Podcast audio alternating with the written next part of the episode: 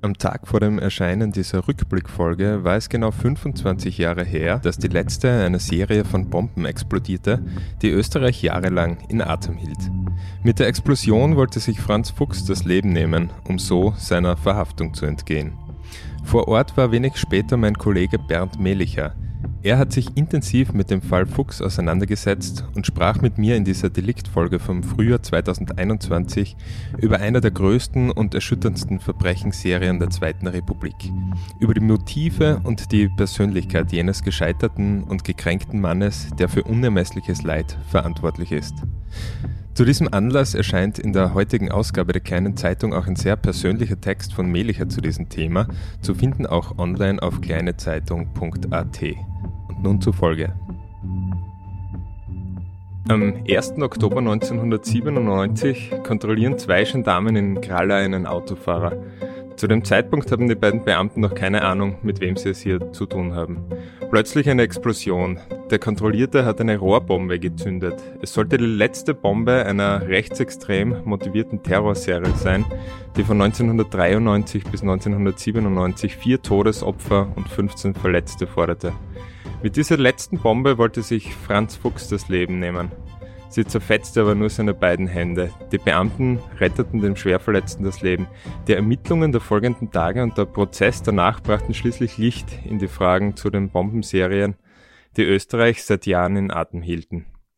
Am Ort der Explosion war wenig später mein Kollege Bernd Melicher, der sich als Kriminalreporter schon zuvor mit den Bombenserien auseinandergesetzt hat und dort damals selbst einen grausigen Fund gemacht hat, aber dazu später mehr. Jetzt sage ich erstmal Hallo Bernd und willkommen bei Delikt.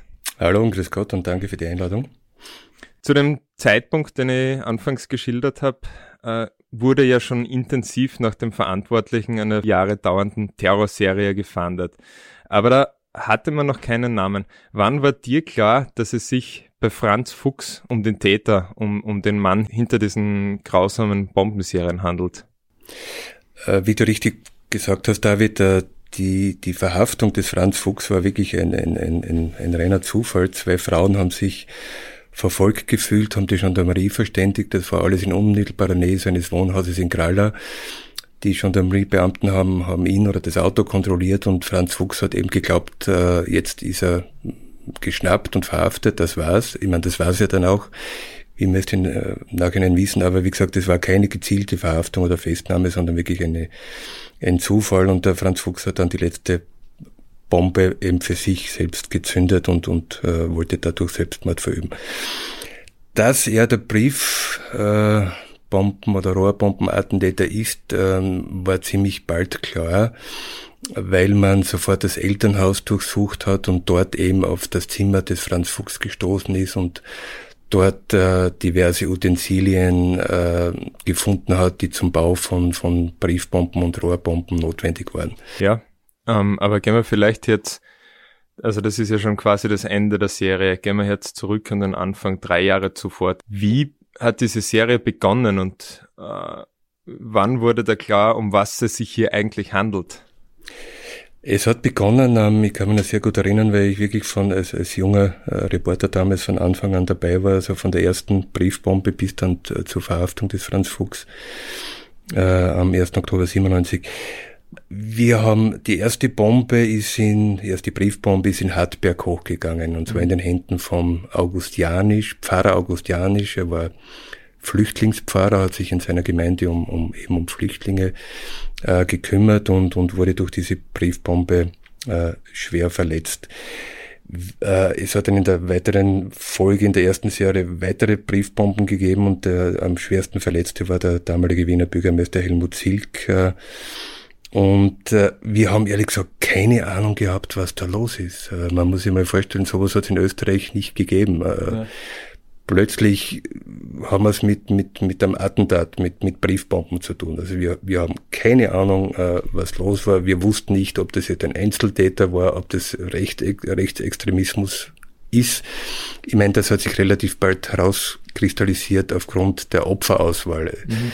Äh, alle Opfer, auch der weiteren Briefbomben und Rohrbomben waren entweder Ausländer oder Menschen und Organisationen, äh, die sich um Ausländer gekümmert haben.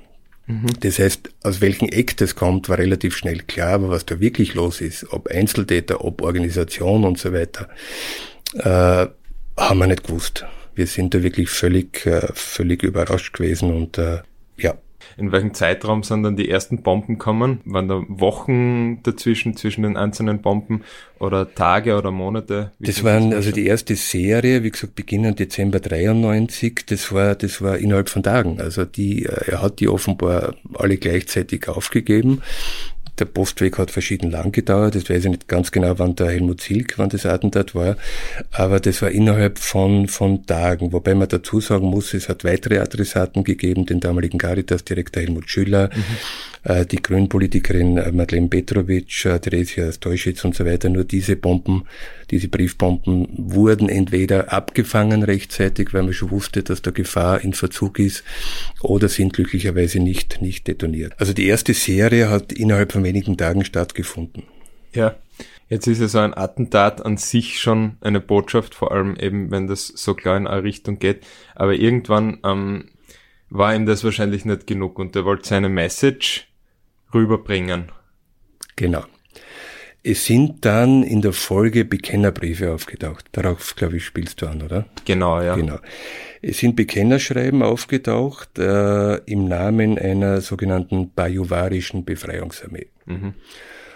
Und jetzt war natürlich erst recht Feuer am Dach, weil wir damals noch keine Ahnung hatten, existiert diese Organisation, äh, ist sie fiktiv, ist sie eine Erfindung. Wir werden später davon hören, dass sie mit allerhöchster Wahrscheinlichkeit ein, ein ein Konstrukt des Franz Fuchs war und er mit höchster Wahrscheinlichkeit ein Einzeltäter war.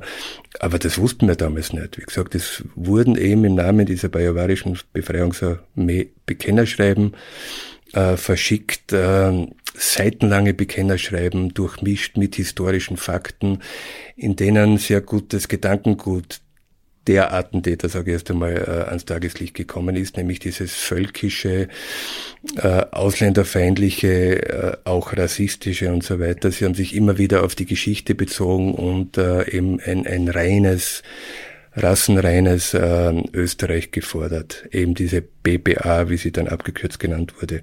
Aber noch einmal, damals, äh, wir wussten nicht, Gibt's die, steckt ein Terror-Netzwerk hinter diesen Anschlagen? Wie geht's jetzt da weiter? Ist das der Auftakt einer Serie, was sich dann leider bewahrheitet hat? Wie viele Mitglieder hat diese BBA? Wir wussten es nicht. Mhm. Ja, dann war diese erste Serie irgendwann einmal zu Ende. Äh, wie ging's dann weiter? Ich meine, das hat sich dann ja über drei Jahre hingezogen. Es waren manchmal mehr Abstände dazwischen, manchmal weniger. Äh, wie ist das damals abgelaufen? Und hat man vielleicht, wenn man zurückdenkt, ich meine, ich war da noch ein kleines Kind, aber hat man hat ein anders in, im Alltag begleitet, so wenn man jetzt ein, Paket aufmacht, einen, einen dickeren Brief aufmacht, war das in den Köpfen der Leute, also hat er damit wirklich ähm, er hat, er hat Angst und Schrecken verbreitet. Also, wie gesagt, du darfst nicht vergessen, dass so etwas in Österreich noch nie gegeben hat. Briefbomben sind nichts Neues, die hat es vorher auch schon gegeben in anderen Ländern, aber nicht in Österreich. Das heißt, der hat damit bezweckt oder er hat damit erreicht, was er bezweckt hat, nämlich Angst und Schrecken verbreitet. Mhm. Allerdings durch die, durch die relativ lange Zeitspanne zwischen der ersten Serie und dem nächsten Anschlag, der dann im August 94 stattgefunden hat, haben wir geglaubt, naja, das, das war es jetzt, der Gott sei Dank. Wir haben zwar keine Ahnung gehabt, wer dahinter steckt, ob es ein Terrornetzwerk war oder ein, ein Einzeltäter, aber dadurch, dass erst im nächsten Sommer wieder der nächste sehr grausame und blutige Anschlag war, haben wir zuerst gedacht, naja, Gott sei Dank, es ist vorbei. Wir wissen zwar nicht, wer es ist, aber das war's dann. Und dann kam dieser August 1994 vor der zweisprachigen, also äh, slowenisch, äh, deutsch, äh, sprachigen Rennerschule in Klagenfurt. Mhm. Dort wurde ein verdächtiges Paket gefunden. Ein Gendarmeriebeamter, der Theo Kelz, äh, wurde hinbestellt oder war dort, äh, hat dieses Paket gesehen, hat es an sich genommen, hat es in sein Auto verfrachtet und wollte es offensichtlich näher untersuchen und ist deshalb damit zum Flughafen nach Klagenfurt gefahren, hat dieses Paket in die Röntgenstraße befördert und in diesem Moment ist das Paket explodiert. Mhm. Mit äh, weitreichenden und tragischen Folgen, dem Theo Kelz wurden beide Hände abgerissen. Also der ist dann äh, tagelang zwischen Leben und Tod geschwebt. Er konnte zum Glück äh, gerettet werden von den Ärzten, hat in späterer Folge dann äh, Armprothesen bekommen, hat wirklich einen bemerkenswerten Weg gemacht, hat dann, er war begeisterter Motorradfahrer. Er ist Polizist geblieben, aber. Er ist Polizist geblieben und ist auch wieder Motorrad gefahren, das muss ich ja. vorstellen. Also er war vorher begeisterter Motorradfahrer und hat sich dann wirklich ins Leben wieder zurückgekämpft mit diesen Prothesen. Er hat dann ganz besondere Prothesen gekriegt, wo man auf den ersten Blick gar nicht sieht, dass das mhm. Prothesen mhm. sind. Und hat sich irgendwann wieder aufs Motorrad gesetzt und, und hat gesagt, ich lasse mich von diesen Menschen, wenn man das ist, nicht besiegen. Ich, ich bin der Stärkere und ich ich setze mein Leben wieder fort und ich setze mich wieder aufs Motorrad. Also wirklich sehr, sehr beeindruckend.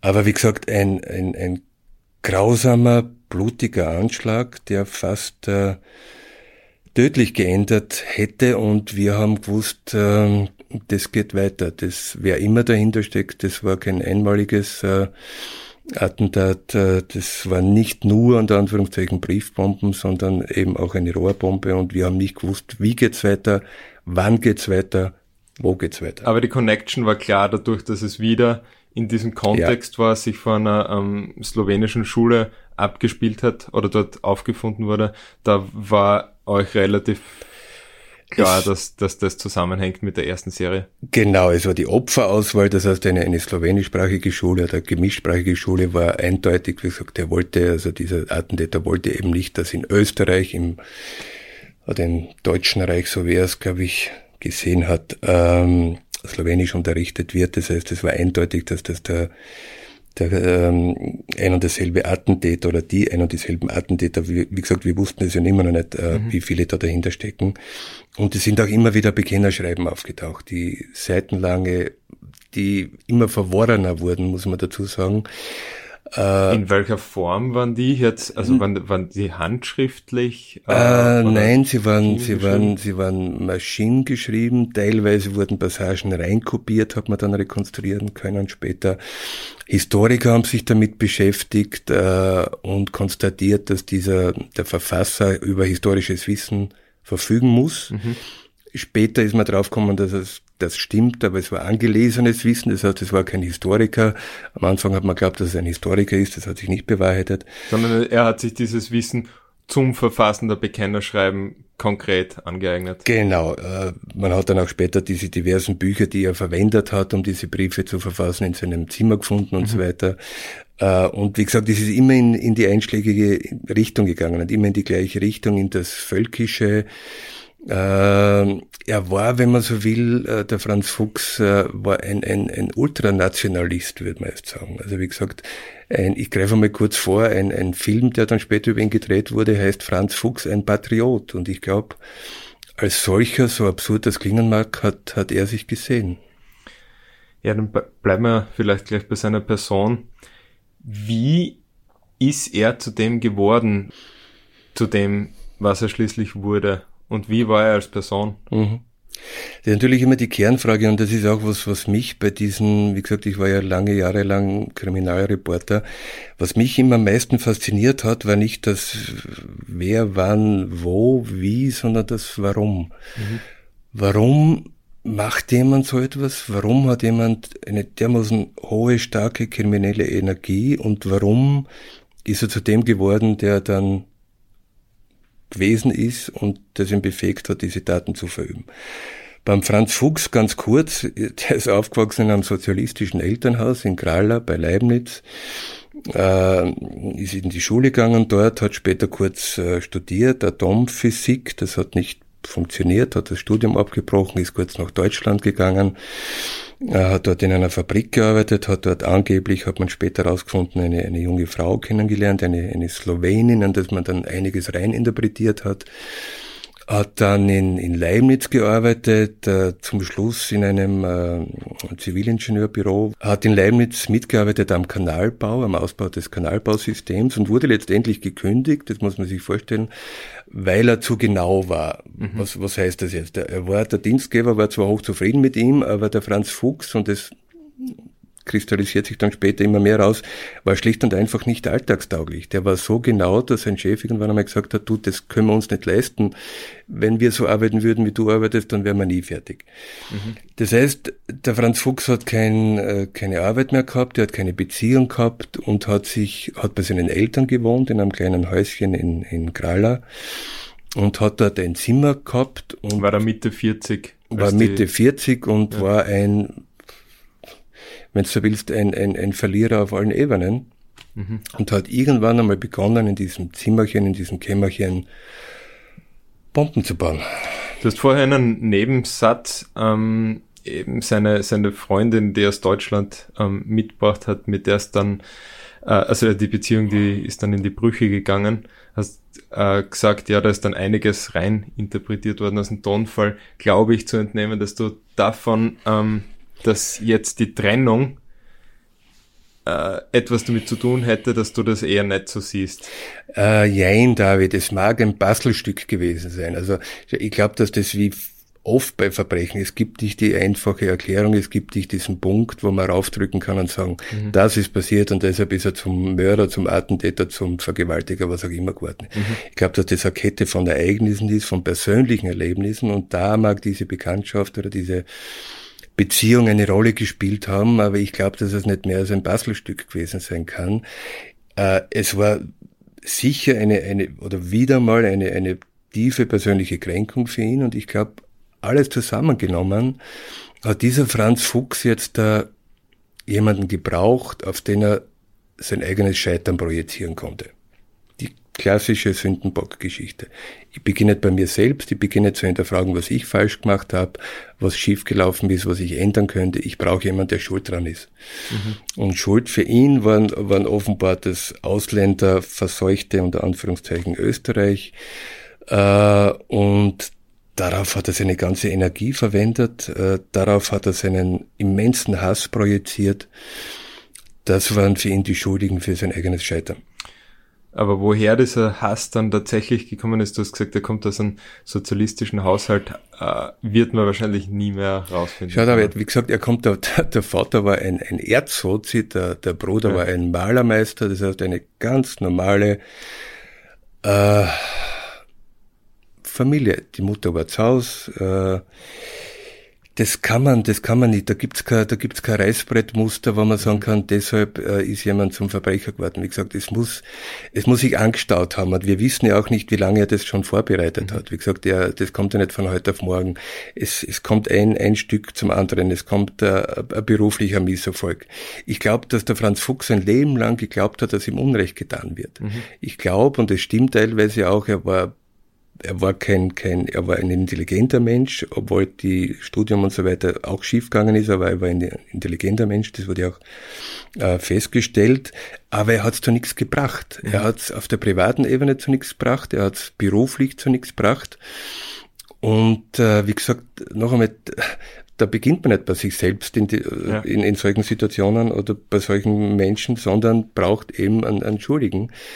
Aber wie gesagt, die, die eine Erklärung wird es nicht geben. Es mag eine Rolle gespielt haben, dass damals eine, eine, eine sozio sozialistische Regierung äh, am, am Ruder war, äh, dass, ähm, ich sage mal, im Gegensatz zu heute, ich, ich mag mir gar nicht vorstellen, wie der Franz Fuchs äh, reagiert hätte, zum Beispiel im Jahr 2015. Mhm. Ähm, damals war die Situation ja nicht so, dass wir überflutet wurden, wieder unter Anführungszeichen von, von von Asylwerbern und so weiter. Aber nichtsdestotrotz hat der Franz Fuchs in diesen Menschen eine Bedrohung gesehen.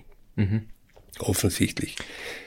Er muss sich aber trotzdem zu irgendeinem Zeitpunkt radikalisiert haben. Er muss sich so viel mit diesem Thema auseinandergesetzt haben, mit diesen Gedanken auseinandergesetzt haben, äh, da, darüber gelesen haben, ähm, weil irgendwie er hat das ja dann doch, ich will jetzt nicht sagen, fundiert auf irgendwelchen Theorien, aus irgendwelchen gesellschaftlichen oder politischen Theorien oder sogar historischen, sondern ähm, da muss er ja irgendwo quasi auf diese Ideen gestoßen sein. Mhm. Kannst du sagen, wo oder wie das passiert ist? Du, vielleicht wäre, naja, dann weiß man, wie ein Verschwörungstheoretiker zum Verschwörungstheoretiker wird? Ja, jetzt im Internet, hätte ich gesagt. Naja, damals war das, war das, ja das damals hat das Internet gerade äh, gehen gelernt, sage ja. ich mal.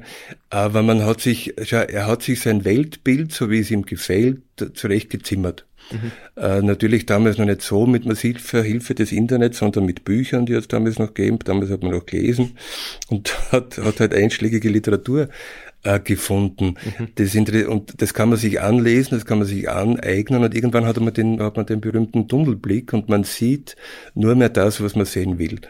Jetzt sagen wir Bubble dazu dann, glaube ich. Kann genau. man schon vergleichen eigentlich. Ja, ja, genau. Man, man lebt in seiner Bubble, wie gesagt, nimmt nur mehr wahr, was man, was man eben sehen und hören und, und registrieren will. Äh, ich glaube, dass das eine klassische Selbstradikalisierung war, mit, mit Hilfe von eben einschlägiger Literatur und so weiter. Denn man darf nie vergessen, der Franz Fuchs, und es greife ich vielleicht vor, weil ich nehme an, dass das eine Frage gewesen wäre von dir, diese, diese ominöse BPA, Bayerische Befreiungsarmee, mhm die existiert nicht mit hoher Wahrscheinlichkeit. Das war ein Konstrukt des Franz Fuchs. Ich nehme an, aus mehreren Gründen, aus Schutzgründen, weil er vormachen wollte, dass es eine, eine, eine, eine große Armee gibt, die hinter ihm steht, eine Organisation und kein Einzeltäter. Aber wie gesagt, nach allem, was man heute weiß, nach all dieser Zeit existiert diese BBA nicht. Was ich sagen will, der Franz Fuchs war nie Teil einer Organisation, einer, einer, einer Verbindung, eines Vereins und so weiter. Das meine ich mit Selbstradikalisierung. Und er hätte es auch gar nicht sein können, wahrscheinlich Nein. mit seiner pedantischen Art. Das hat man dann, wie man, wie man ihn äh, verhaftet hat, äh, das hat sich relativ bald herausgestellt, dieser dieser Mann war sozial unverträglich. Der war weder teamfähig, der hätte, der hätte in keiner Organisation, in keinem Verein mhm. äh, Fuß fassen können und deshalb äh, war relativ schnell klar, dass es eben diese BBA nicht, nicht gibt. Ja, du hast jetzt ähm, tatsächlich ein bisschen schon vorgegriffen. Ich äh, stelle die Frage trotzdem, und zwar diese Mehr, seine Mehr, nämlich die von ihm konstruierte bajuwarische Befreiungsarmee. Es gab Bekennerschreiben. Äh, es gab dann eben die Diskussion darum, Einzeltäter oder nicht. Es gab dann auch äh, ein, ein Profil, also ein Profiling. Thomas Müller hat das damals, glaube ich, über ihn gemacht. Und das alles haben Ermittler versucht, irgendwie zum Gesamtbild ähm, hm zusammenzufügen. Mhm. Wie ist es denen gegangen oder wie sind diese Ermittlungen in dieser Zeit damals verlaufen? Man kann es natürlich nicht mit, mit, mit heute vergleichen, wo man mit, mit den technischen Möglichkeiten und auch mit dem Profiling natürlich viel weiter ist. Äh, nichtsdestotrotz hat es ansatzweise eben von Thomas Müller, das war damals ein Kriminalpsychologe, der einzige, den, den wir gehabt haben eigentlich in Österreich, der auch eine, eine Ausbildung beim FBI in Quantico hatte, äh, und der Tommy Müller war ein, ein schon profilierter Profiler und hat ein, ein, ein Profil erstellt, das ansatzweise auch dann, wie man dann im Nachhinein bemerkt hat, äh, zugetroffen hat. Der Tommy Müller hat zum Beispiel immer gesagt, das war ein Einzeltäter. Mhm. Ähm, wie gesagt, es hat Ansatzpunkte für ein Profil gegeben und äh, das, das Netz um den Franz Fuchs hat sich schon immer enger zugezogen. Mhm. Ähm, ich möchte auf, auf ein Attentat noch zu sprechen kommen, weil das da eine Rolle spielt. Es hat im, äh, im Februar 1995 den äh, schlimmsten und tödlichsten Anschlag in dieser ganzen Serie gegeben. Um, um es vielleicht kurz zusammenzufassen, wie gesagt, die Serie ist bis 96 gegangen. Es hat eine Reihe von Briefbombenserien gegeben äh, und eben zwei Rohrbomben, die eine in Klagenfurt und die zweite war in Oberwart. Ja.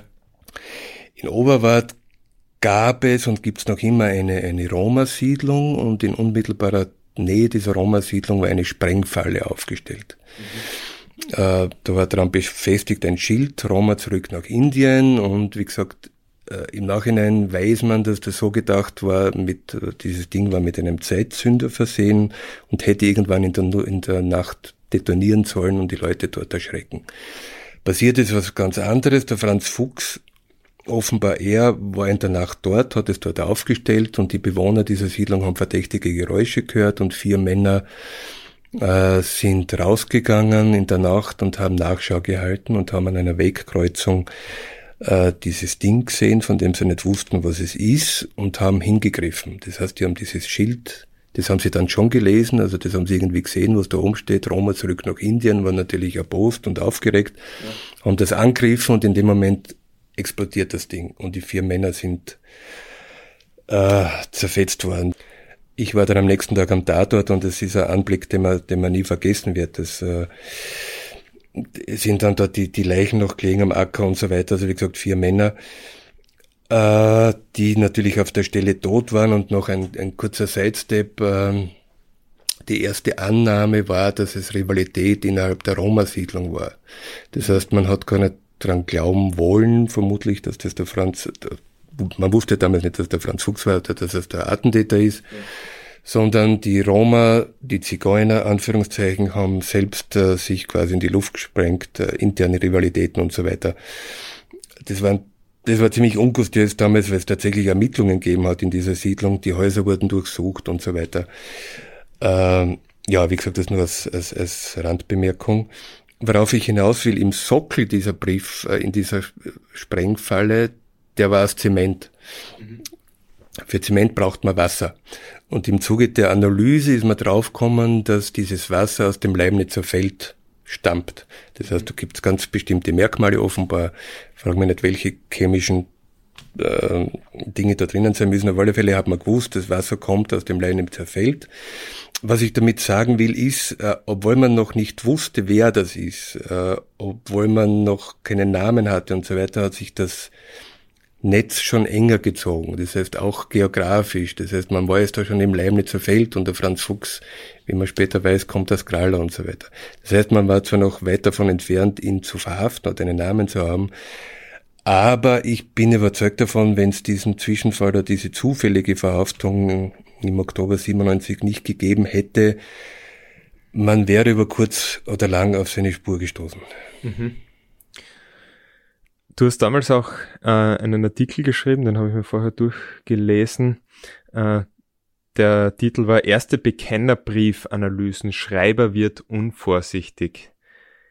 Äh, was waren das für Analysen und hat es auch dazu beigetragen, eben dieses Netz, um ihn enger zu spannen? Man, man hatte jetzt diesen geografischen Hinweis und gleichzeitig aber auch das, das Profil, also psychologisches Profil, ähm, war das auch was, wo man auf die, also ganz abgesehen von diesen ähm, physischen Spuren, nämlich von dieser Wasseranalyse, wo man ihm näher gekommen wäre oder näher gekommen ist damals? Es hast du mir eines voraus, du kennst meinen Artikel von damals, ich nicht.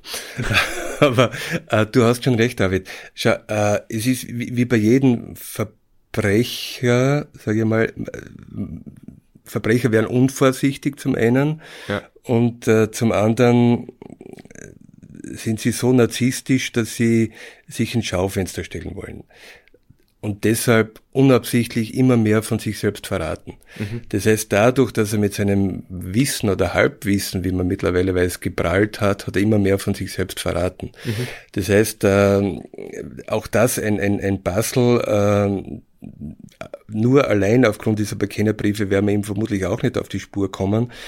Aber es war wieder, wie gesagt, ein, ein, ein Bestandteil dessen, dass er unvorsichtig geworden ist und dass er eben in diesen Briefen immer mehr von sich selbst verraten hat und, und auch seine, seine Quellen verraten hat und dass man dass dieses Profil immer, immer, immer schärfere Konturen angenommen hat jeder oder viele Verbrecher sind zutiefste Narzissten und die, die wollen nicht im, im Verborgenen bleiben, das sie ja müssen, das ist ja die absurde Situation. Und deshalb, wie gesagt, äh, verraten sie zu viel von sich und alles zusammengenommen hat es eben dieses Profil, äh, oder hätte es dieses Profil irgendwann einmal vervollständigt. Und es wäre dann ein Name rauskommen, wobei ich jetzt dazu sagen muss, wie dann, wie wir dann wussten, wer das ist, waren wir alle total verblüfft. Also man muss sich diesen Franz Fuchs vorstellen, ein schmächtiger, relativ kleiner Mann um die 40, ein, ein ja, Loser würde man heute sagen. Und wir haben gesagt, oder uns gedacht, das gibt's ja nicht. Das muss ein, ich meine, das klingt jetzt wirklich absurd, ich weiß schon, weil Du wirst jetzt fragen, wie stellt man sich einen Terroristen vor? Ich wollte dir das gerade fragen. Äh, was hast du für, also bevor der Franz Fuchs verhaftet worden ist, was sind dir für Bilder durch den Kopf gegangen, wenn du dir vorgestellt hast, wenn du dir die Person vorgestellt hast, die irgendwo vielleicht in einer Werkstatt sitzt und diese Bomben zu Hause baut? Das ist eine gute Frage. Ich weiß es bis heute nicht. Jemand, auf alle Fälle jemand anders als dieser Franz Fuchs. Einen, keine Ahnung, starken, gefährlich, brandgefährlich aussehenden, geifernden, bösen, wilden, wie gesagt, ist absurd, ich weiß, aber von, rein von der Optik her stellt man sich was anderes vor. Mhm. Wie gesagt, wir haben alle miteinander, auch die Kollegen, noch nichts mit Terroristen zu tun gehabt und auch nicht mit Terroristen, wie man sich's heute vorstellt. Wir wussten nicht, wie Terroristen aussehen, aber wir wussten so eigentlich nicht. Äh, und wenn man den Franz Fuchs dann auch später beim Prozess gesehen hat, wo er nie eine Aussage gemacht hat, sondern immer nur gebrüllt hat, es lebe die BPA und so weiter, und mit seinen Handstummeln äh, gewachelt hat, mhm. bitte nicht missverstehen, es gibt keine Entschuldigung für diese Daten, aber man, man war zwischendurch fast so weit, mit diesem Typen Mitleid zu haben. Mhm. Mit diesem kleinen Mann, der ein verpfuschtes Leben hinter sich hat, auf allen Ebenen, und dann eine dermaßen mörderische Energie entwickelt und Schuldige sucht und diese Schuldigen dann verletzt oder tötet. Es war wirklich, es war, es war ganz arg, weil wie gesagt, äh, ein ganz ein durchschnittlicher kleiner Mann und der, der ist so weit gekommen, durch eigene Schuld natürlich, äh, mit, mit diesem Resultat und mit dieser blutigen Spur. Wobei ähm, er dann immer wieder bei seiner Einvernahme durch den Untersuchungsrichter, Erik Nauter hat er geheißen, der hat einen guten Zugang zu ihm gefunden. Er hat immer wieder beteuert, äh, ich wollte das nicht. Und damit hat er das äh, Attentat hauptsächlich von Oberwart gemeint. Und ich glaube, dass das stimmt. Und das soll jetzt keine Entschuldigung sein, sondern der Versuch einer Erklärung. Ich glaube, dass er, dass er diese Menschen nicht töten wollte. Ich mhm. glaube, dass er ihnen einen Denkzettel verpassen wollte. Ähnlich, glaube ich, bei der Rohrbombe in, in Klagenfurt. Mhm. Äh, und das hängt jetzt auch damit zusammen, oder man hat im Zuge dieser langen Ermittlungen, und keiner von uns wusste, wer das ist, ähm, kommt es auch immer wieder zu Mystifizierungen. Äh, es war dann immer die Rede und, und diverse Zeitungen haben es auch geschrieben, der geniale Bombenbastler und so weiter. Also man hat viel rein interpretiert in diesen, in diese Figur, in diesen Attentäter. Und im Nachhinein hat sich dann herausgestellt, er, er hat zwar diese hohe kriminelle Energie gehabt, aber alles, was er getan hat, war erstens nachvollziehbar, unter Anführungszeichen, und sein historisches Wissen war ansatzweise vorhanden, aber eben angelesen und, und auch das, das technische Wissen war zum Glück nicht so ausgereift, dass es immer funktioniert hätte. Das, das ist eine, eine, eines äh, Bombenserie, ich glaube die, die ja. dritte war das, die hat überhaupt also nur Fehl. Das, waren, das ähm, waren alles Nieten. Das heißt, er war, er war ja. nicht der, er war nicht der geniale Bombenbastler, als der hin, hingestellt wurde. Mhm.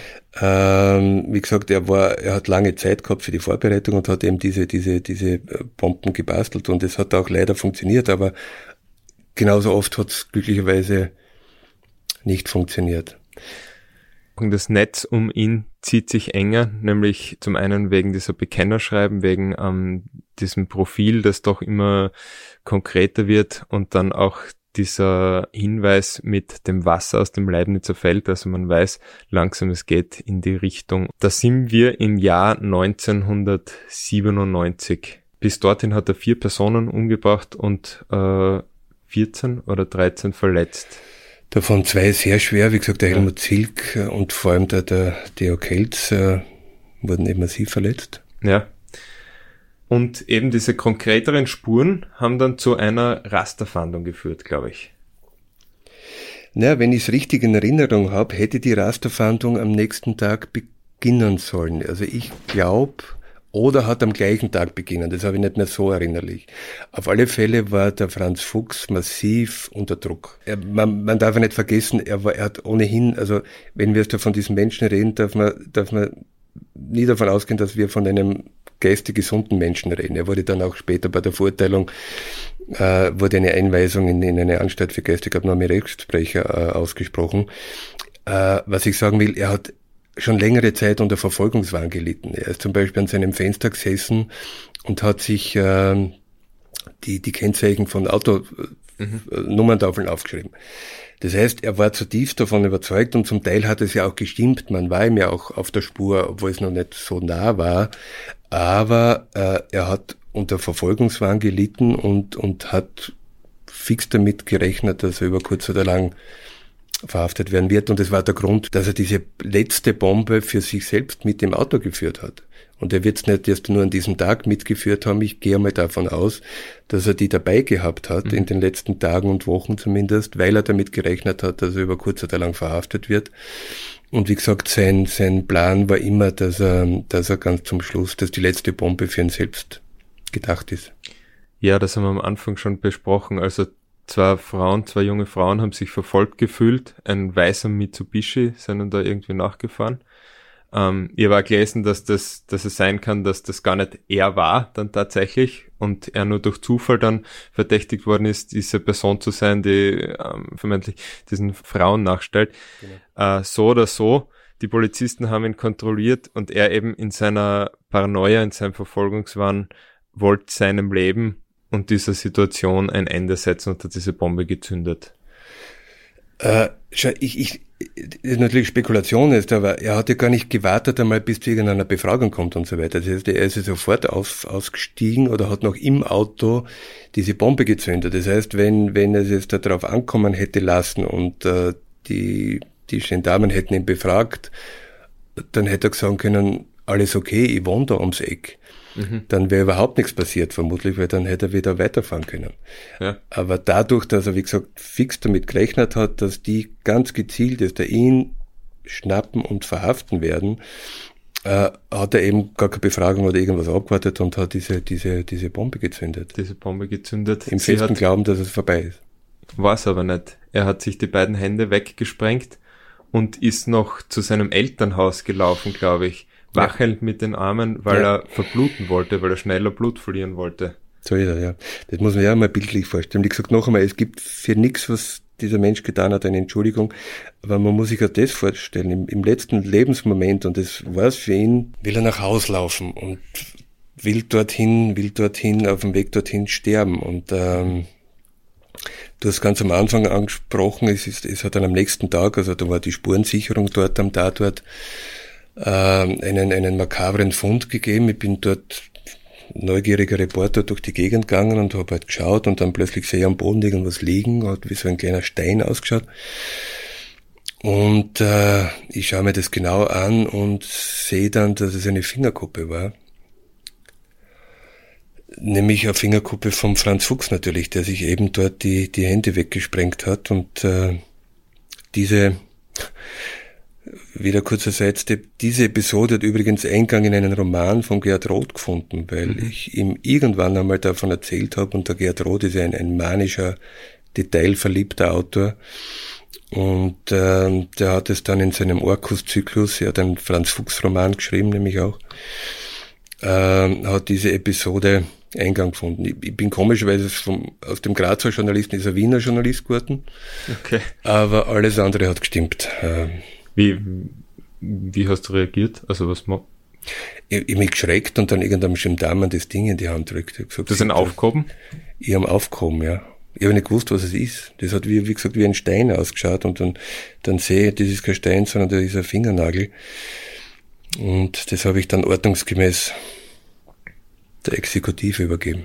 Der wird auch geschaut haben, nehme ich an. Naja, man muss sich ja vorstellen, wie gesagt, noch einmal, was da alles an den Bäumen sind, Hautfetzen, Hautfetzen kenkt und so weiter. Mhm. Oder besser gesagt, man will sich gar nicht vorstellen, was passiert, wenn sich jemand äh, zwei, zwei Hände wegsprengt. Und wie gesagt, äh, das passt natürlich auch ins, ins äh, Psychogramm dieses, dieses Menschen, diesen, dieses Attentäters, äh, der gewusst hat, wenn es vorbei ist, ist es auch für ihn vorbei. Das mhm. heißt, sein, sein Auftrag, wenn man so will, war eben diese Serie und Aufmerksamkeit, das haben wir vergessen in unserem Gespräch, David. Ich glaube, dass ein, ein wesentlicher, wesentliches Element bei solchen Daten immer die Aufmerksamkeit ist, die Aufmerksamkeit, die man erregen will, mhm.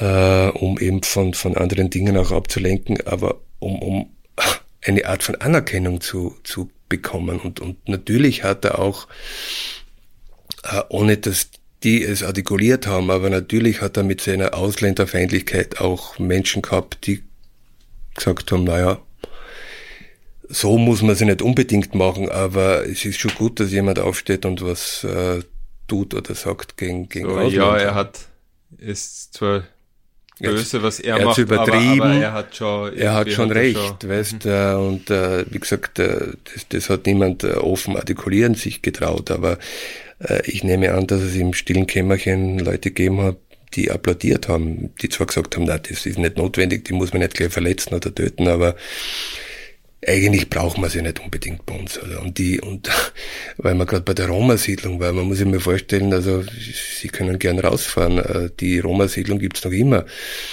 Ähm, wie die dort leben, mittlerweile ist es ein bisschen besser geworden. Mittlerweile gibt's sogar asphaltierte Straße und eine Straßenbeleuchtung. Das war übrigens das, das Ergebnis dieses Attentates. Mhm dass den Menschen eine Straßenbeleuchtung versprochen wurde und ein paar Jahre später haben sie es dann auch gekriegt. Aber es ist nur immer so, dass die am Rande von Oberwart leben natürlich und nicht in der Stadt und äh, in einem kleinen Ghetto und äh, das sind halt nach wie vor die Zigeuner und die ähm, die Messerstecher und wie gesagt, was ich eben, was ich vorher erzählt habe, der erste Verdacht war, dass ich selbst war, das mhm. Rivalität innerhalb von irgendwelchen äh, Siebschaften. Äh, was ich damit sagen will, wie gesagt, das war ein, ein Einzelattentäter mit hoher Wahrscheinlichkeit.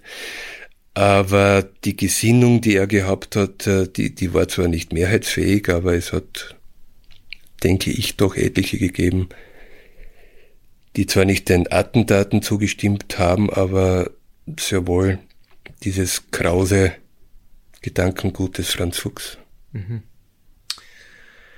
Ja, wir waren vorher am Tag der Festnahme, nämlich am 1. Oktober 1997 Du hast eben vorher beschrieben, dass das sehr grausige Szenen waren, die sich da abgespielt haben, als er diese Bombe gezündet hat und ähm, dann Richtung Haus seiner Eltern gelaufen ist. Die Polizisten, äh, obwohl selbst schwer verletzt, ich glaube einer am Auge, der andere ist äh, mit leichteren Verletzungen davongekommen, haben ihm aber noch geistesgegenwärtig die Arme abgebunden und das Leben gerettet. Und das hast du, glaube ich, am Anfang schon gesagt. Es war relativ bald klar, dadurch, was man im Haus gefunden hat, in seinem Elternhaus, in seinem Kämmerchen eben, äh, dass er höchstwahrscheinlich die Person ist, die hinter diesen Attentaten steckt. Jetzt stellen wir vor, ähm, das muss ja, jetzt wollte ich sagen, das muss ja wie eine Bombe eingeschlagen haben. Das, das, das, Bild, das, das Bild ist schon richtig, aber David. Für, für, für die Familie, also was bedeutet das für die Eltern, für die Familie? wenn man plötzlich diese Nachrichten über sein eigenes Kind bekommt. Unfassbar. Unfassbar. Äh, wie gesagt, der Franz Fuchs war zwar auch dort, man muss sich vorstellen, Gralla, das ist eine kleine Straßensiedlung, er war als Sonderling bekannt, also er hat gesagt, dieser, der, der Franz Fuchs und so weiter. Aber niemand hätte geahnt, dass dort in diesem kleinen Zimmer der Briefbomben- und Rohrbombenattentäter sitzt. Und man muss sich mal vorstellen, was das für die Eltern bedeutet. Wie gesagt, noch einmal, das waren beide schon ältere Herrschaften.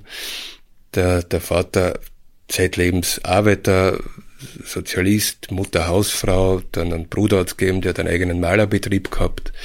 Ich habe mit diesen Menschen dann in der Folge mit, mit allen reden können und äh, es ist unfassbar und für die ist natürlich eine Welt zusammengebrochen. Man muss sich ja vorstellen, dass man in so einem kleinen Ort lebt und der Sohn ist der Attentäter. Also mhm.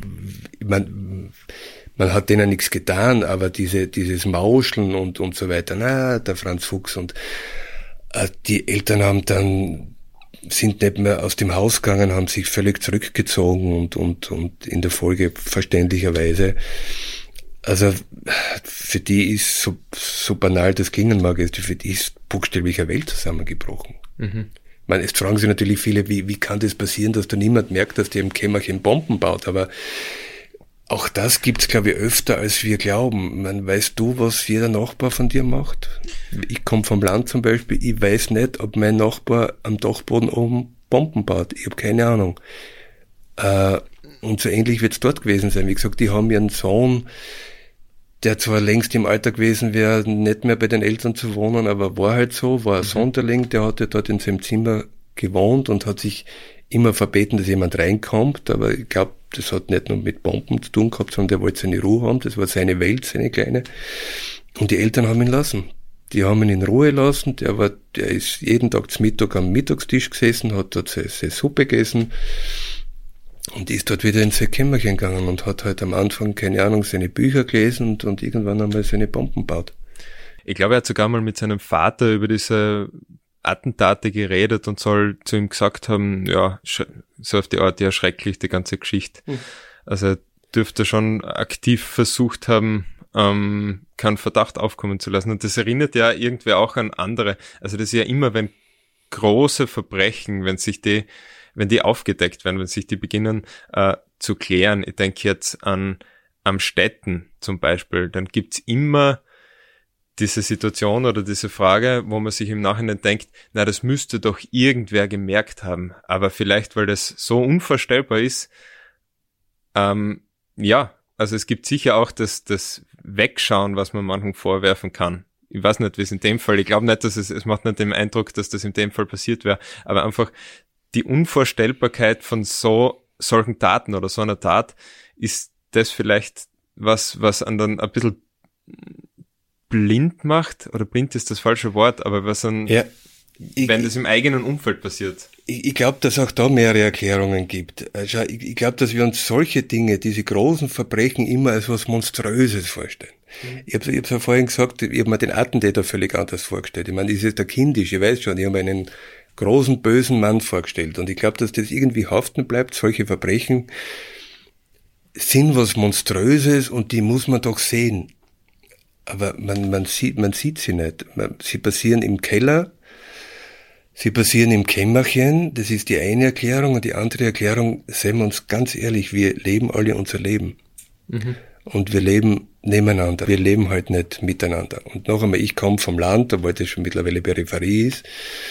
Und bei mir wohnt seit etlichen Jahren in einem Riesenhaus ein ziemlich eigenartiger Typ. Den habe ich zwei, dreimal gesehen und seither nie wieder. Und ich habe keine Ahnung, was der macht. Mhm. Und ich, ich, ehrlich, ich frage nicht nach, weil ich denke mir, was, was kümmert's mich? Der, der wohnt dort und es ist ja recht, sich nicht sehen zu lassen. Aber was ich damit meine, wie gesagt, ich glaube das, und es ist ja gar nicht bös gemeint, vermutlich, aber wir, wir leben eben auch am Land, weil ich glaube, dieses vielbeschworene, jeder kennt jeden, das mag in einer ganz kleinen Ortschaft der Fall sein, aber in den, in den meisten Fällen ist es so, dass man auch am Land und nicht in der Stadt nebeneinander lebt und keine Ahnung hat, was der Nächste tut.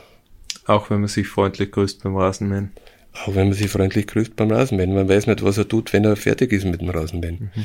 Und wie gesagt, äh, äh, ja, das, das, das Zweite ist eben, dass man sich weil man sich es nicht vorstellen kann, ganz anders vorstellt, eben das, das Böse, dass es ihm entgegenspringt, dass man sehen muss, dass man es jemand ansehen muss in seinen, in seinen Augen, in seinem Gesicht und so weiter. Aber mhm. so, so ist es eben nicht. Und man würde es auch dem Franz Fuchs nicht ansehen.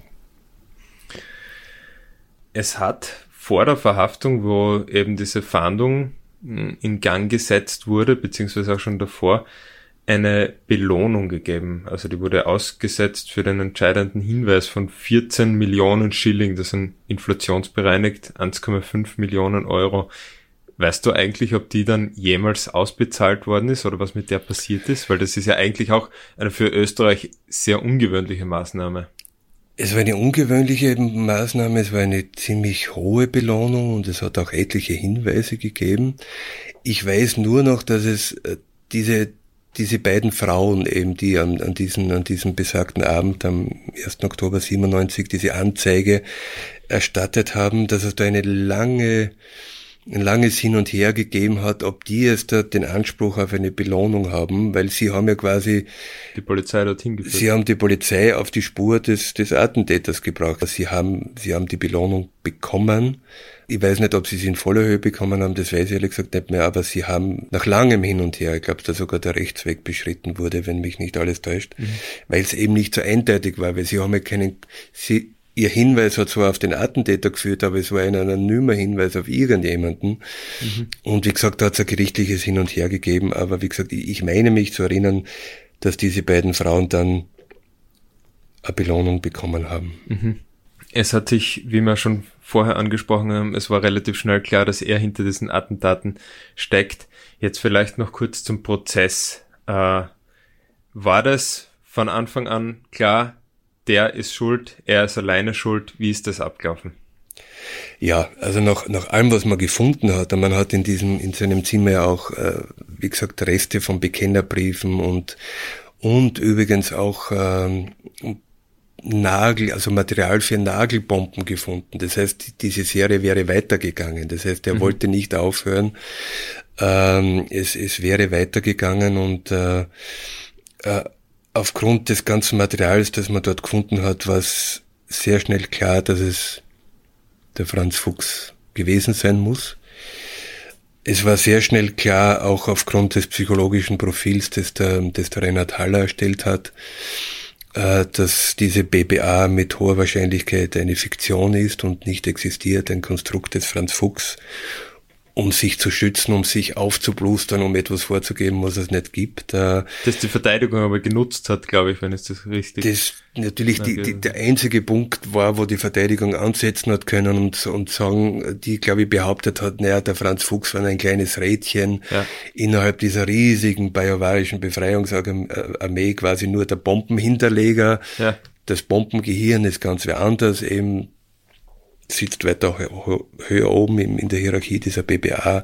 Wie gesagt, ich glaube, dass das alles äh, Mumpitz ist und war und dass die eben nicht existiert. Was ja äh, bewiesen ist eigentlich, dass mit seiner Verhaftung die Attentate aufgehört Dann hätte es weitergehen müssen. Wenn er nur der kleine Bombenhinterleger oder ja. Leger gewesen wäre, dann hätte das Bombengehirn ja jemand anders gesucht und das Ganze wäre weitergegangen, genau. Mhm. Die Verhandlung selbst war gespenstisch und auch wieder teilweise, ja, berührend. Ich kann es leider nicht anders sagen. Dann kommt dieser, dieser kleine Mann da raus mit seinen, mit seinen Armstumpfen, weil er hat sich geweigert, Prothesen zu tragen, obwohl er welche bekommen hat und äh, kommt raus und beginnt zu brüllen. Mhm. Also er hat gezittert vor Aufregung, vor Zorn, vor Erregung, äh, und hat nur gebrüllt. Es lebe die bajuwarische Befreiungsarmee, es lebe die BBA und dann auch einige Sätze, die man gar nicht verstanden hat, weil sie eben so, so gebrüllt waren. Mhm. Der Richter hat ihn immer wieder ermahnt, äh, befragt und so weiter und das war schlicht und einfach nicht möglich. Jetzt mal, jedes Mal, wenn der Franz Fuchs befragt wurde, ist er aufgestanden und hat den gleichen äh, Satz gebrüllt oder die gleichen Sätze gebrüllt. Das heißt, äh, er war zu keiner Aussage zu bewegen, zu keiner Stellungnahme, geschweige denn von einem Geständnis. Äh, und in weiterer Folge, wie du weißt, hat ihn, wurde dann in, in Abwesenheit des Franz Fuchs verhandelt, weil alles andere schlicht und einfach nicht möglich gewesen wäre. Lebenslang. Lebenslang. Lebenslang. Vierfacher Mord, glaube ich. Genau, und, und die Körperverletzungen, die 14-fache, wie du gesagt hast, glaube ich, ja. Körperverletzung plus natürlich Einweisung in in eine Anstalt für geistig abnorme Rechtsbrecher. Und äh, ich kann mich noch gut erinnern, ich war dann, man darf nicht vergessen, wie gesagt, äh, diese, diese, diese Kriminalfälle hinterlassen auch am, am, am Journalisten Spuren. Äh, ich war von Anfang an bei dieser Geschichte dabei bis zum letzten Tag und wie gesagt, das, das macht was auch aus, aus einem weil man nicht nur Berichterstatter ist, sondern natürlich auch seine, seine Emotionen und so weiter hat. Was ich damit meine, ich kann mich noch gut erinnern, dass ich am Abend der Urteilsverkündung nach Hause gegangen bin und nur für mich auf meinem damals altertümlichen Computer, ich glaube, 20 Seiten geschrieben habe. Die waren nicht für die Zeitung gedacht, das war nur für mich. Mhm. Und diese Geschichte, wenn man so nennen will, hat damit geändert, dass sich der Franz Fuchs umbringt. Das war für mich damals klar. Mhm. Ihr wusst, das wird er über kurz oder lang tun, er wird es versuchen. Und ich, für mich, in meiner Fiktion, habe ihn am Tag der Urteilsverkündung sterben lassen. Mhm. Äh, wie gesagt, in keiner journalistischen Geschichte, sondern in einer, ja, äh, das war für mich aus psychohygienischen Gründen vermutlich wichtig. Ich wollte es einfach wegschreiben und hab's, wie gesagt, dieser Text hat eben geendet mit dem damals mit dem Tod des Franz Fuchs, der dann ein Jahr später tatsächlich eingetreten ist. Ja. Er hat sich dann in seiner Zelle mit dem Kabel seines Rasieraparates, glaube ich, erhängt. Mhm. Die Mission war beendet und äh, wie gesagt, wir haben es schon gesagt, für ihn für ihn hat sie eben mit dem Tod geendet und der erste Versuch hat nicht funktioniert und es war vorhersehbar, der, dass es irgendwann funktionieren wird. Es war dann eigentlich der dritte Versuch, glaube ich. Er hat ja schon vor, vor der Bombenserie einmal versucht, sich, sich selbst zu töten, oder? Das ist richtig.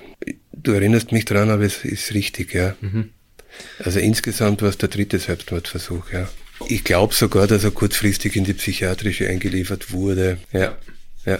Na, wie, wie, wie wir gesagt haben, David, ein, ein durch und durch verhautes, verpfuschtes Leben, Kränkungen, Zurückweisungen und wie gesagt, daraus noch einmal die einfache Erklärung gibt's nicht, aber ein, ein ich glaube, dass es ein, ein, ein langsames Anschwellen aus von Hass war, das irgendwann ein Ventil gesucht hat und das er dann auch für sich gefunden hat.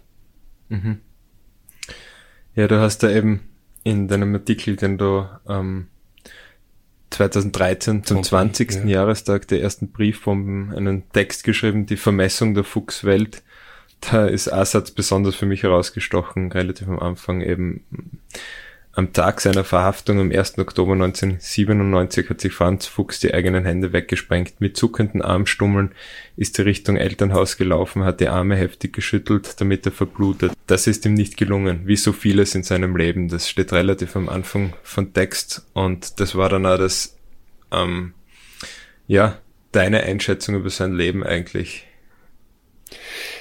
Das ja, da habe ich es, ich, richtig zusammen, äh, zusammengefasst. Und das ist, das ist auch der Punkt, warum ich das, wie gesagt, das, das mag jetzt für die, für die Hörer äh, oft eigenartig klingen, aber man darf nicht vergessen, dass hinter jedem Verbrechen, so, so grausam es ist, auch ein Mensch steht, der zu dem wurde, der dann war, äh, wie er diese Daten begangen hat. Und das ist eben das, was mich als Journalist immer interessiert, was da alles passieren muss an, wie gesagt, noch einmal, das sind keine Entschuldigungen, das sind nur mhm. Erklärungsversuche. Was passieren muss, dass so etwas passiert. Und wie gesagt, da eben diese, diese, diese Kränkungen, diese Zurückweisungen, diese, dieses ständige, es gelingt mir nicht. Und es, wie ich geschrieben habe, es ist mir nicht einmal das Umbringen gelungen. Mhm das ist so tragisch, wie gesagt, jetzt erinnere ich mich, irgendwann hat er eben diesen ersten Selbstmord versucht, verübt äh, und, und ist dran gescheitert, wollte sich umbringen, hat sich aber nur die Hände weggesprengt und letztendlich dann in seiner Gefängniszelle ist es ihm gelungen und, mhm. und er ist aus dem, aus dem Leben gegangen, das, das, das für ihn eben nie funktioniert hat. Und äh, alles, was er sich erträumt, erhofft hat, ähm, hat nicht stattgefunden, aus welchen Gründen immer. Natürlich oft aus, aus eigenen Verschulden, aber oft auch aus, wie gesagt, dieses Beispiel mit dem Arbeitgeber. Er war, er war gut in seinem Job, aber er war zu gut. Mhm. Äh, er war eben nicht alltagstauglich und, und das alles zusammengenommen, wie gesagt, irgendwann einmal, das ist dieses berühmte, wie man landläufig sagt, irgendwann geht's über und dann geht ein mörderisches Ventil auf und die Folgen die Folgen haben wir eh besprochen. Aber was mich immer wieder dann so berührt und fasziniert ist, eben aus diesem kleinen, gescheiterten Leben wurde diese große Attentatsserie. Und wenn man sie im, Hin im Nachhinein beleuchtet und was alles geschrieben wurde damals von Netzwerken und Terrororganisationen und was ist übrig geblieben? Dieser kleine, einsame Verlierer mhm. in seinem Kammerl der zum Attentäter wurde. Ja, ja ich glaube, damit haben wir den Fall ausführlich genug besprochen für heute. Und also, der, und der dann ganz so nett, ja. und, und das ist auch wieder faszinierend, weil diese, diese großen Verbrechen und diese großen Bösen, wenn man sie nennt, beschäftigen immer wieder die Kulturmenschen auch. Das haben wir in, in, der, in der Folge über den Jack Unterweger besprochen, mhm. über den Filme gedreht wurden und Bücher geschrieben. Also nicht nur er selbst hat geschrieben, sondern über ihn wurde geschrieben und auch über den Franz Fuchs. Die Elfriede Jelinek, unsere Literaturnobelpreisträgerin, hat ein Theaterstück über ihn geschrieben und interessanterweise hat die Elisabeth Scharang, die schon einen, also die Filmemacherin, die schon einen Film über den Jack Unterweger gemacht hat, einen über den Franz Fuchs. gedreht äh, mit dem Titel Franz Fuchs, der Patriot. Wir haben schon gesprochen drüber. Ist das sehenswert? Der ist sehr sehenswert. Der Karl Markovic in der Rolle des Franz Fuchs und da, da wurde in Wahrheit wieder so dargestellt, wie wir ihn jetzt da besprochen haben. Dieser, der sich wirklich selbst als Patriot gesehen hat, als Kämpfer für ein reines Österreich. Und dieses kleine Männchen mit dem verhauten Leben, mit diesem streckenweise wirklich mitleiderregenden, mit dieser mitleiderregenden kleinen Existenz, die so viele andere Existenzen ausgelöscht hat oder Menschen verletzt hat, in seinem unbändigen Hass auf sich selbst, nehme ich an, mhm. den er projiziert hat. Mhm. Ich glaube, dass er sich zutiefst, sich und sein Leben zutiefst gehasst hat und dass das möglicherweise die Erklärung war, warum das aus ihm wurde, was dann letztendlich aus ihm wurde. Jetzt fällt mir nämlich auch noch was ein. Ähm, vielleicht zum Schluss noch ein positiver Aspekt an der ganzen Sache, zumindest aus medizinischer Sicht und aus der Sicht von Theo Kelz, eben dem Polizisten, über den wir vorher geredet haben, der bei der Rohrbombe in Klagenfurt seine beiden Hände verloren hat. Der hat sechs Jahre später Spenderhände erhalten von einem Toten. Und wenn ich mich richtig erinnere, war das eine der ersten erfolgreichen Transplantationen dieser Art überhaupt. Ich glaube, dass du dich richtig erinnerst. Das war, wenn man so will, äh, klingt das auch wieder absurd, aber ein, ein, ein positiver Nebeneffekt dieser, dieser ganzen Geschichte ist, dass man im, im Bereich der ähm, zunächst Prothesen und dann der, der Transplantation von, von, von Händen massive Fortschritte mhm. gemacht hat und dass der Deo Kelz dann tatsächlich eben zwei Hände bekommen hat, transplantiert bekam und äh, mit denen, wie schon besprochen, auf seinem Motorrad sogar eine Weltreise ja. machen hat können. Ich kann mich noch erinnern, das war irgendein äh, Talk-Format im Fernsehen, wo er die dann eben gezeigt hat und wo ja. er zeigen hat können, dass, dass er diese Hände wieder ganz normal benutzen kann. Und also war damals sehr, sehr ja, äh, ja. eindrucksvoll. Und natürlich auch äh, Gefühle in den Händen. Das kann man überhaupt nicht bei einer Prothese vergleichen. Also der hat wirklich Sachen gespürt wieder und äh, und äh, ja, der hat, wenn man so will, der hat triumphiert, ja. Mhm. Ja, Bernd, ich sag danke fürs Gespräch. Bitte gerne, war wieder faszinierend in diese, in diese Geschichte einzutauchen. Du wirst das gemerkt haben. Also es ist mhm. wirklich ein, ein Fall, der mich bis heute eben, eben wirklich berührt. Eben aufgrund der Person, die da dahinter steckt. Und äh, wie gesagt, ich möchte es noch einmal betonen, wenn es zwischendurch so geklungen hat wie, wie für, für Rechtfertigung und so weiter, aber das ist es nie.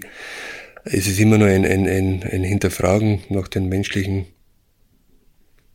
Gründen, die dem zugrunde liegen, dass sich dann Abgründe auftun. Mhm. Dann werde ich den Podcast jetzt mit dem Zitat beenden, mit dem du damals deinen Artikel Die Vermessung der Fuchswelt beendet hast. Das ist nämlich von Helmut Zilk. Meine Hand ist weg, aber Menschen, die sich für fremde Minderheiten und Schwache einsetzen, die werden nie weg sein.